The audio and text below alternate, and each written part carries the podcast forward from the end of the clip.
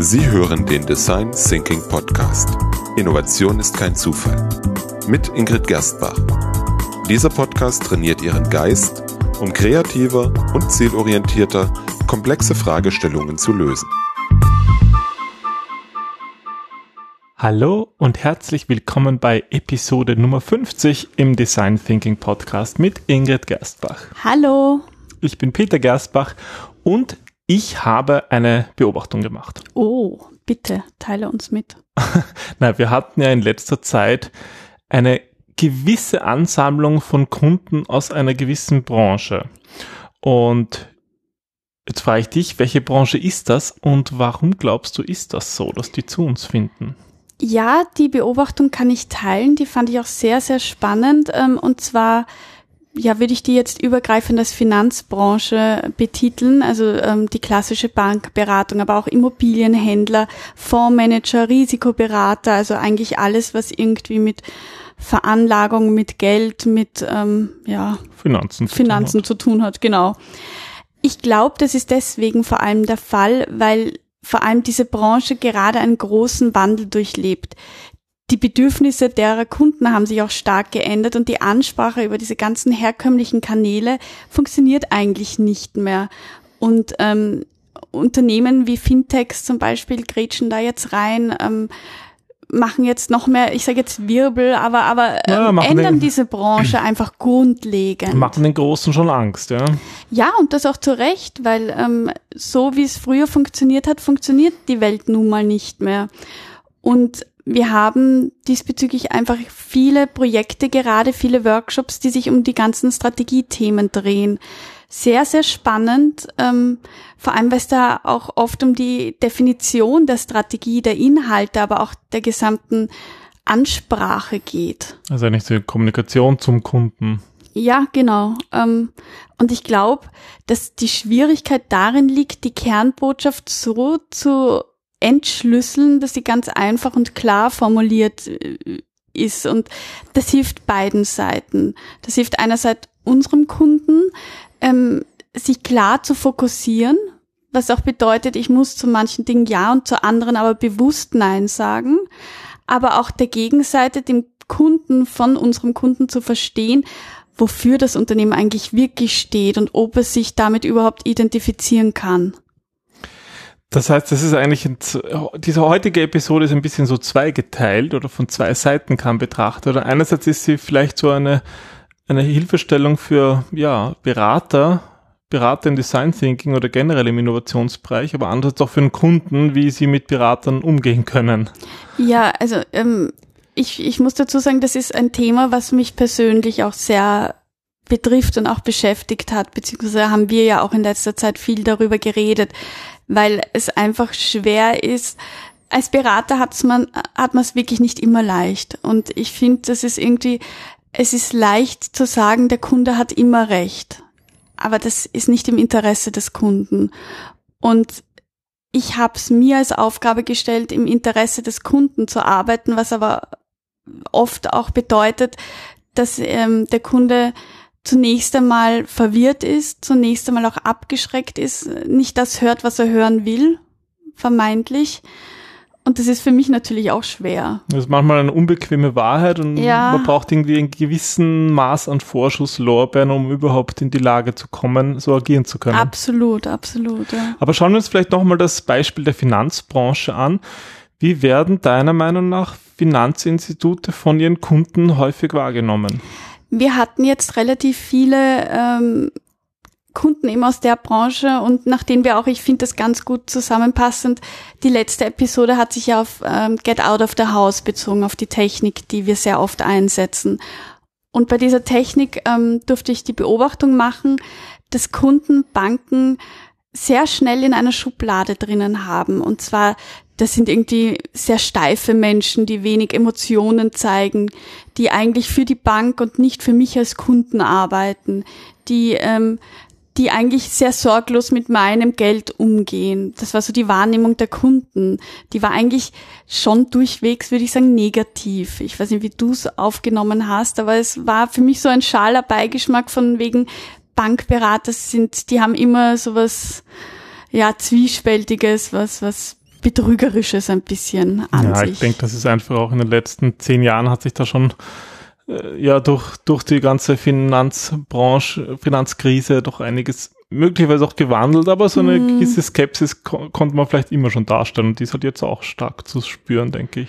Und ähm, auch da noch einmal dieses Get out of the house, das ist ein notwendiges Übel. Aber was ich halt schon oft wahrnehme, ist, dass es sehr oft hart ins mitten ins Herz trifft, weil, weil Bei unseren Banken, äh, bei unseren Kunden, bei den Banken, weil ja. sie das ja auch gar nicht beabsichtigen oder so wahrgenommen werden wollen. Und das ist dann halt einfach eine unbequeme Wahrheit. Und das mag vielleicht ein paar schwarze Schafe geben, aber für viele trifft es ja überhaupt nicht zu. Und, Absolut, und denen tut ja. es dann weh, ja. Also auch mit der Immobilienbranche, mit der wir ja jetzt auch wieder vermehrt zu tun hatten. Das ist ja auch, da gibt's halt solche und solche. Und das ist halt ein Pech, wenn, wenn Kunden ähm, an, an schwarze Schafe, wie du das so schön genannt hast, ja gelangt sind und und da diesen Beigeschmack nicht mehr loswerden, weil sie ein, ein gebranntes Kind, das meidet das Feuer. Ja, das heißt, wir treffen da schon mal mitten ins Herz, aber das soll ja auch weiterhelfen. Hm, Wir wollen Absolut. ja dadurch, dass das bei der weiteren Planung eigentlich helfen. Genau da helfen solche Aussagen. Ja, und wie gesagt, das kann halt auch, auch wehtun. Aber es geht darum, die notwendigen Konsequenzen daraus zu ziehen. Ähm, dann kommt manchmal von, von den Bankkunden die Idee, na ja, wir sollten vielleicht noch mehr darin investieren, vertrauenswürdiger zu werden. Zum Beispiel indem Fachbeiträge oder Finanznews auf Social Media Kanälen geteilt werden.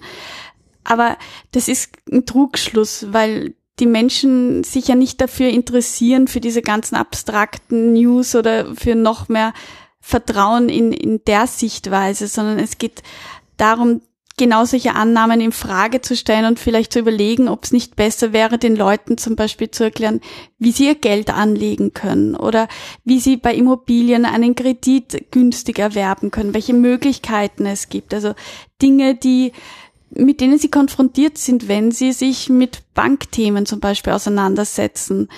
Und da ist halt eine Angst, dass, dass man ja keine, keine schlafenden Hunde wecken will, quasi als Bankberater, dass man ja nicht darauf aufmerksam machen möchte, dass die Leute Schulden haben Dass oder es ein Risiko gibt und ja. ja, aber das genau das ist ja, das wissen ja die Menschen, ja, die sind ja nicht dumm. Die wollen ja suchen ja Beratung, weil sie genau aus dieser Situation hinauskommen möchten. Ja, wenn man dann nur mit schön gefärbten Worten redet, Das nützt keinen. Seife im Mund was, ja. sozusagen. Ja. Und was da aber ganz gut hilft, ist, ähm, einen kleinen Test vorzuschlagen. Da sollten die Unternehmen mal schauen. Ähm, sie können zum Beispiel zwei Blogbeiträge verfassen oder zwei Newsletter und der eine dreht sich halt um noch mehr Vertrauenswürdigkeit in Sachen, dass sie halt die Finanznews rezitieren oder äh, vertrauenswürdige Quellen auflisten oder halt, dass sie bewusst einen Blog zum Beispiel schreiben, ähm, wie kommt man, wie kann man sein Geld gut anlegen? Welche Möglichkeiten gibt's? Ähm, was ist der Unterschied zwischen Aktienpaketen und Portfolios zum Beispiel oder Fonds, keine Ahnung. Aber halt einfach Dinge von einer wenigen abstrakten Ebene zu beleuchten. Und dann kann man auch bewusst schauen, okay, ähm, welcher Beitrag wird öfters geliked, welcher wird mehr diskutiert, was berührt die Menschen wirklich. Das ist ja ganz im Sinne von Prototyping. Einfach mal im Kleinen ausprobieren, bevor man jetzt groß eine ganze Werbekampagne finanziert. Genau. Ähm, da haben wir halt auch wieder diese Schwierigkeit, also das, das Problem dahinter. Wenn wir Experten auf einem bestimmten Gebiet sind, dann haben wir auch die Tendenz, immer nur in eine bestimmte Richtung zu denken. Und dort rauszukommen ist halt manchmal schwierig. Das ist der Fluch des Expertentums, Absolut. dass man irgendwo auch blind wird. Ja, genau. Und dann, dann ähm, glaubt man halt auch die richtigen Antworten zu haben. Und ähm, oft hat man ja auch gute Antworten, aber das Problem ist dann halt zu überlegen, ob die Antworten dann auch mit der aktuellen Realität zusammenpassen. Und wenn nicht, dann muss man halt schauen, wie man die Kluft zwischen dem, was real ist und dem, was wir glauben, das funktioniert, überwinden kann. Ja, die, die alten Regeln, die sind oft einfach nicht mehr gültig. Und manche unserer Klienten haben noch diese Einstellung, es hat sich nichts verändert. So ist es, Was genau. ein Trugschluss ist. Absolut.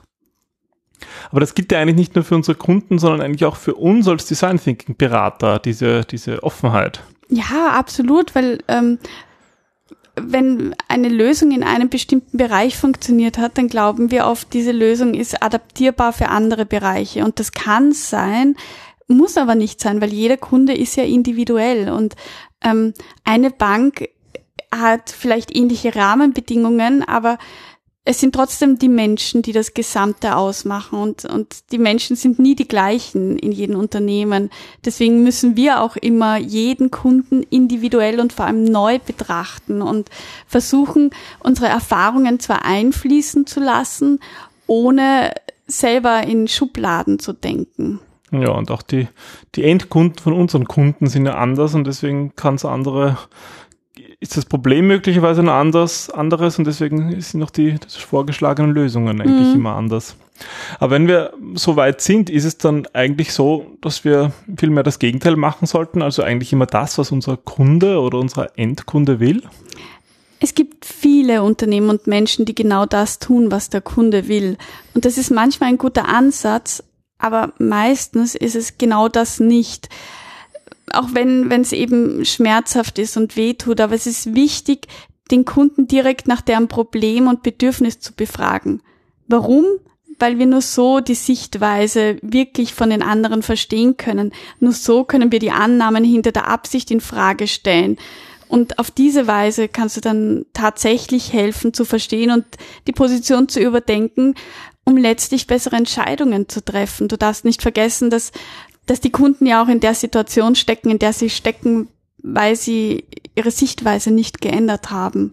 Und deswegen holen sie dich als Berater, der dann in den Schmerzpunkt hineindrückt, dort, wo es wirklich weh tut. Und das ist nicht angenehm und als Mensch musst du reagieren. Das ist eine ganz natürliche Reaktion.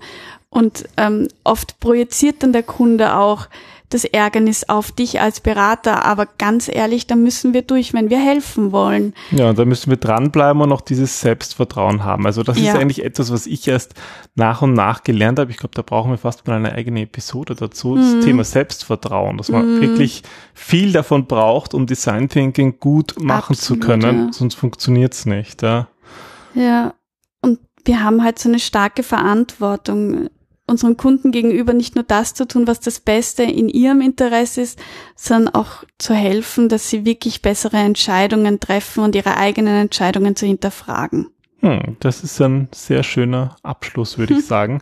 Die ganze Folge war ja fast eine Warnung vor dem Einsatz von Design Thinking, sich darauf einzulassen. Absolut nicht, sondern einfach sich bewusst zu sein. Ich finde, wir machen sehr oft Dinge, die uns nicht bewusst sind und, und ich finde, die Welt wäre so viel einfacher, wenn wir uns einfach mal selber bewusst anschauen, bewusst hinterfragen, was wir tun, wie wir es tun. Und dann schaut die Welt wieder anders aus. Ja, das ist ein schöner Auftrag hm. an alle Design-Thinker dieser Welt. Abs also absolut. Ich hoffe ist so. Ist heute dein Lieblingswort? Heute mein Lieblingswort, absolut. Genau. Gut, also dann bis zum nächsten Mal. Bis zum nächsten Mal. Tschüss. Tschüss.